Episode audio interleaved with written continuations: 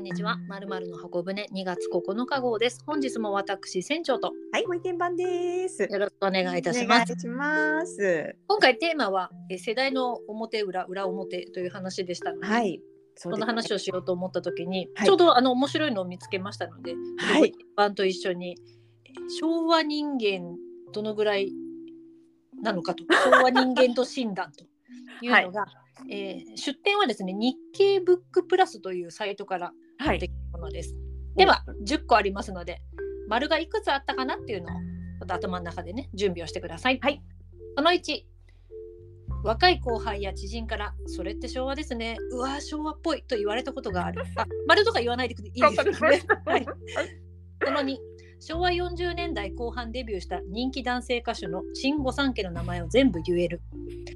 続けていきますね。はいその3立ち上がるときによっこい小一と言ったことがある。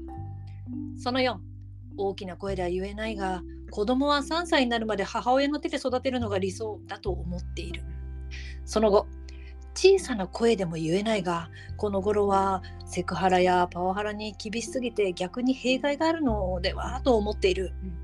その6大事なお詫びの言葉はメールではなく対面かせめて電話で伝えるべきだ。うんその7もはやほとんど必要性はなくても自宅の固定電話を解約する気にはならない。その8アジア諸国から留学してくるし留学していると聞くと反射的に豊かな先進国に来た苦学生 という枠組みを見てしまう。その9音楽ユニット YOASOBI のメンバーの人数や男女比を知らない。その10もちろん自分は昭和人間だし昭和人間で何が悪い？という気持ちだ。これはい、以上10個でございます。超面白いんですけど。はい。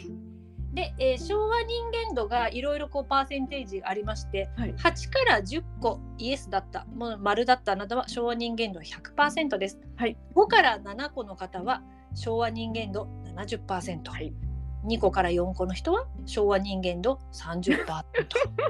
0から1は昭和人間度5%です。詳しくはね、あのこちらのサイトを見ていただければと思います。ご意見番はさて何個なのか もしくは何パーセントなのかありました？はい、昭和人間度70%。まあまあ筋金入りの昭和人間です。まあまあまあまあまあまあそれはあまあ、る程度昭和生まれなんですね。まあそういうあの船長はいかがでしたか？私は、えー、3個でして昭和人間人間度30%やマイルドで薄めの昭和人間です。なるほどね。これね、この後こうずっと見てみると、はい。あのこのコラム書いた方は、はい。昭和人間同じ昭和人間でも前期昭和人間と後期後和、あの後期昭和人間に分かれるっていうふうにあるんで、これよく読んでみると、あの船長は後期昭和人間なんですよ。ああカテゴリーねはい。そうです。私はあの戦中派と一緒なこう前期昭和人間にカテゴライズされるらしいんですね。だからここであの大きな線引きがされるっていうのはこのパーセンテージでも分かるのかななんて思います。い かがでしょうか、まあ、今のねその1からその10もそうでしたけれども、はい。いあちょっとその世代が違うなとかいうふうに感じるっていうので何かありますかね？や最近富にねこうなんかそのネットとかテレビ番組とかでもこう世代間ギャップの話とかやってることって多いじゃないですか。はい。で最近見てすごい驚いたのが、はい。皆さんも見たことあると思うんですけど、あはい。前私たちもほらおばさん公文とかおじさん公文って、あのメールのあ LINE のやったことありますけれども、はい。あれにちょっと似てますけどあの句読点丸うん。をつけると、はい。つけて LINE を送るとわ今の若い世代の方はあの、はい。怒ってるように見えるとかなんかこう、はい。はい詰められてるとか、なんか質問されてる追求されてるみたいなうん。印象を受けるっていうのをうん。見て、びっくりしたんですよね。いやそんなこと感じたこともなかったとか思って。はいこれもギャップどころの話じゃないってわかそもそもわからない。その感性がわからないって思っちゃったんですよ。そうですよね、はい。だってそこに意味意味がないっていうかその本当に句読点ですもんね。ただの句読点にそんな意味が込められているんだって。はい。でもあそうなんだと思ってちょっといろいろ調べたりとか人に聞いたりとかして一番ね、合点がいったのが、はい。あの若者あ若私たちうんあの、老人にはあの、はい。簡易版のメールだと思って使っってるんですね LINE を。だからあの、はいずっとこう、まあ、手書きがネットになりメールになり、はいなんかこうちょっとねそういいううものになってっていうふうに、はなのでこう文章が変遷してきて今の LINE があるんですけど、うん。今の若者って会話がベースになってるからうん。っていうところが一番違うところって書いてあるのを見てあそれがうん。すごい、あストンと落ちました。だからまあ埋められないなこの溝って思って。そうですね。それを確かにそれを言われるとまあ合点がいくし。じゃあ私たち句読点の代わりに何すりゃいいのかって言ったらやっぱりおばさんは絵文字になっちゃうんでしょうね。そうなんですよ。怖くないよっていうのでハートとかつけちゃうんでしょうね。そうなんです。でそうするとおばさん公文って言われるんですよね。うん だからもうシンプルで済ませられないっていうこう DNA がもう組み込まれてしまっているっていうのが、まあギャップなんだろうなって思ったんですけどどうですかね？あの船長そういうのあります？あのー昔こう親世代とかは今私たちがそのその頃若かった頃に見ているアイドルの名前がとか、はいはい。アイドルのその構成がわからないとかうんうん。みんな一緒に見えるとかよく言ってた、まあ、だんだん私たちもそういう風にはなってきてるはいふうには思うんですけどそれにさらに今ネットでそのグループとかお名前とかっていうのは文字では見てるじゃないですか。あ。そうですよね。うんうん。だけどどういうアクセントでこのお名前を読むのかとか果たしてここの文字も読むのかとあか。わかるわかる。振り仮名振ってくれないとわかそうるみたいな。だからこの声に出したことがないから、、はい。ざ言おうとした時にこれ合ってるのかなっていうのが怖かったりしますよね。し。ますしますします。はい日本人だけのグループなのかもしれないし、うんうん。グローバルなんやらとかもあったりするし、はい。いうのがわからないから、まあ、なかなかこう難しいなっていうふうに思っていたんです。だからもうやっぱ年を取るともうダメダメと思ってたんですがはい。この間あの若者というか、まあ、うちの後輩と話をしてた時に、うんうん。なぜかウルトラマンの話になって。でウルトラマンといえばまあ円谷プロじゃないですか。あそうですね。はいはい。っていう話をしてたら円谷プロっていうふうに言われてもわからないと。あもうウルトラマン時代がわからないんだなっていうふうに話をしていたんですけれども、うんうんうんうんそしたらあエンタニだと思ってました円谷って読むんですねっていうふうに言われた時にあ同じことが違う世代でも起きてるんだなというふうに思ってなるほどね。エンタニプロ、まあ、確かにそう知らないとね。そうです円よね。谷なんてねあれでしかあれで初めて読めるようになったようなものなのでうんうん。時にあ同じことがだから文字では見たことがあるけれども読んだことがないっていうのは、はい。どの世代にもあるんだなと思って。でそこを埋めるためにはやっぱり交流をしていく。で今回もお互いにあ円谷っていうのをうちの後輩は、まあ、知ってその人生に何も役に立たないと思うんですけれども なったとか私もこれって何て思うっていうのを聞ければはい。少しはそのね埋まっていったりするのかなっていうふうには思ったからちょっとそういうようなあの世代間のギャップっていうのは話すことによってちょっと埋まっていく知らないってことですね。そうですよね。かな？うんうんうん。いうふうには思ったんですが、でもなんかそれについていこうっていうのもなんか変な話ですよね。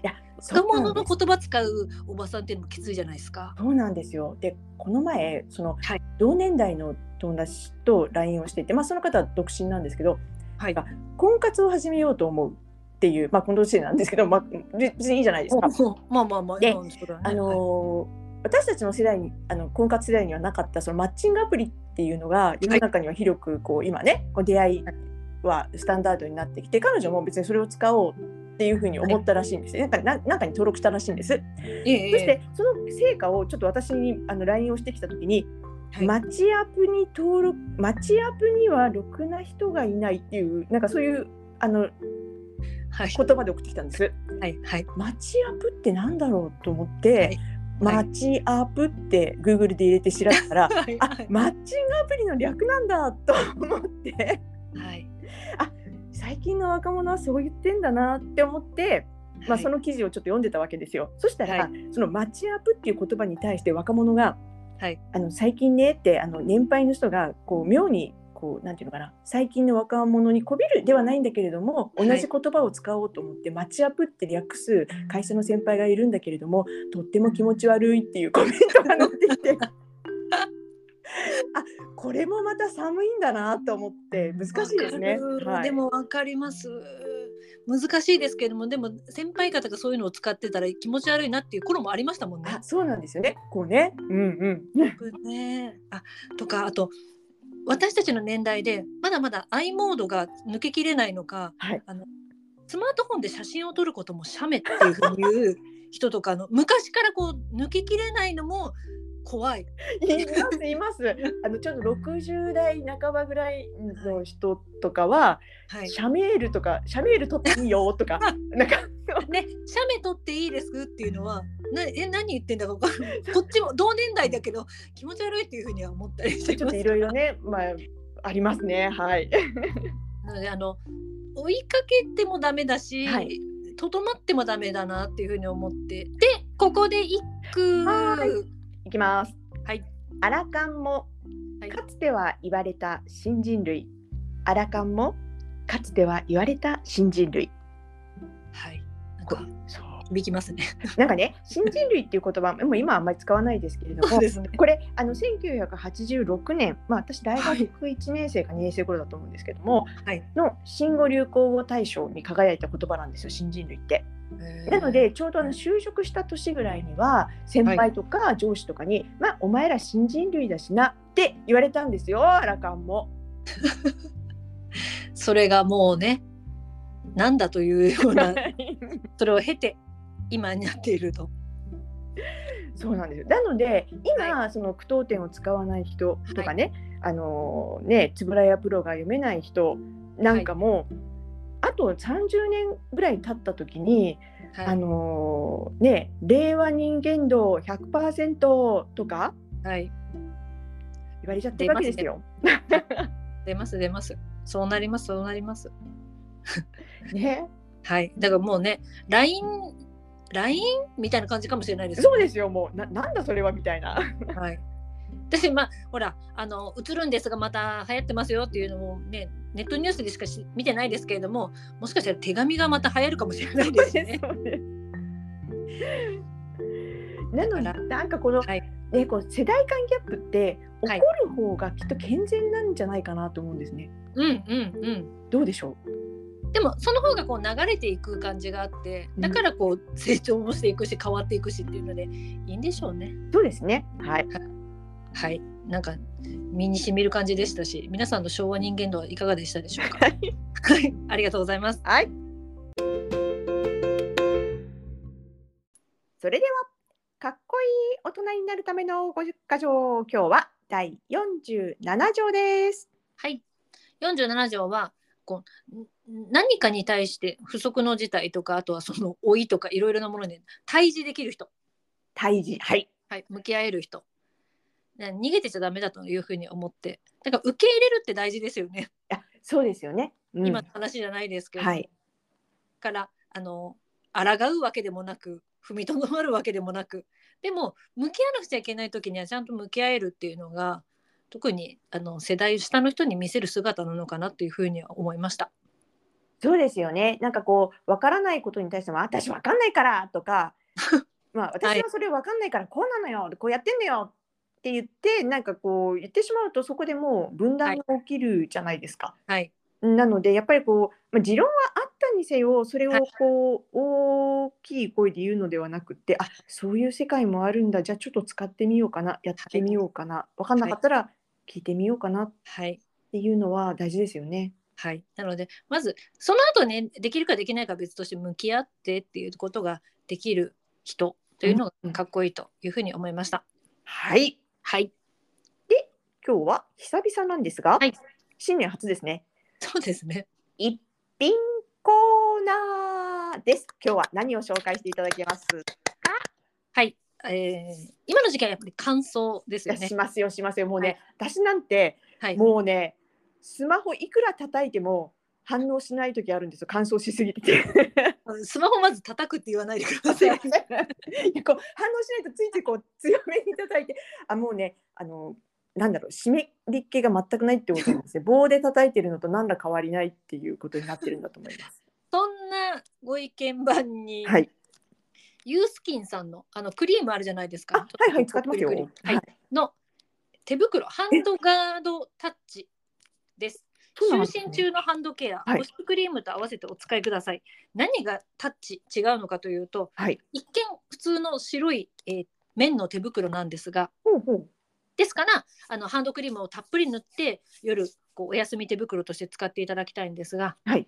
最近あれじゃないですかあのスマートフォン触れるよっていうやつなので、は親指とあとは人差し指のところはあのスマートフォンがタッチできるように何でしょうこれ絶縁体なのかな何なのかおタッチパネル。ル対応手袋になっていますまあ、あまあえ？寝ろって話なんですけど その時間寝ろなんですけど早めにハンドケアをしてちょっと明日のあ目覚ましつけときたいなっていう時とかには使えるっていうものです。いいですね。やっぱりこれ、はい手袋をしてケアしないと、もうそろそろね、ダメになってきました。早ス速マートフォンに断られちゃうようになってはね。早速買いに行こうかなと思います。はい、えー、と普通にドラッグストアとかあとスーパーとかでも売っていて500円弱であの両手両手ので売っています。いいですね。はい。はい、で洗えますからおすすめです。はい。はい、では最後にご意見番の占いコーナーです。この間は恵方巻き、恵方巻きじゃない、恵方参り、詣ででしたけれども、今回ははい。えっ、と、はい。今月の吉報いきましょうかね。まあ、はい。ちょっとね、あの、き、私が毎日お伝え、あ、毎回お伝えしている。あの月の吉報位と、まあ、恵方の考え方っていうのは全然あの違う方法で実は、あの算出はしてるんですけれども、えっとまあね1年間は東北東はい。ですね、あの神様がいる方向ということで、もちろんいい方位なんですがそれとは別に毎月の方位で今月の吉報位は南です。南ですか？であんまりないやつですよね。そうなんですよ。あの南は毎回ね申し上げてるんですけれども、ものすごい狭いんですよ。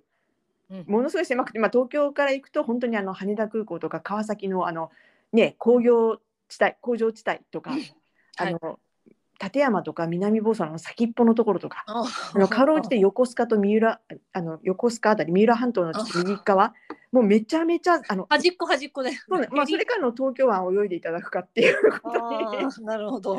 なっちゃうんですけども、はい。あのーまあ、大阪も同じなんですよ大阪も南を向くと、あの南紀白浜とか堺とか本当にあの紀伊半島の本当に左側はい。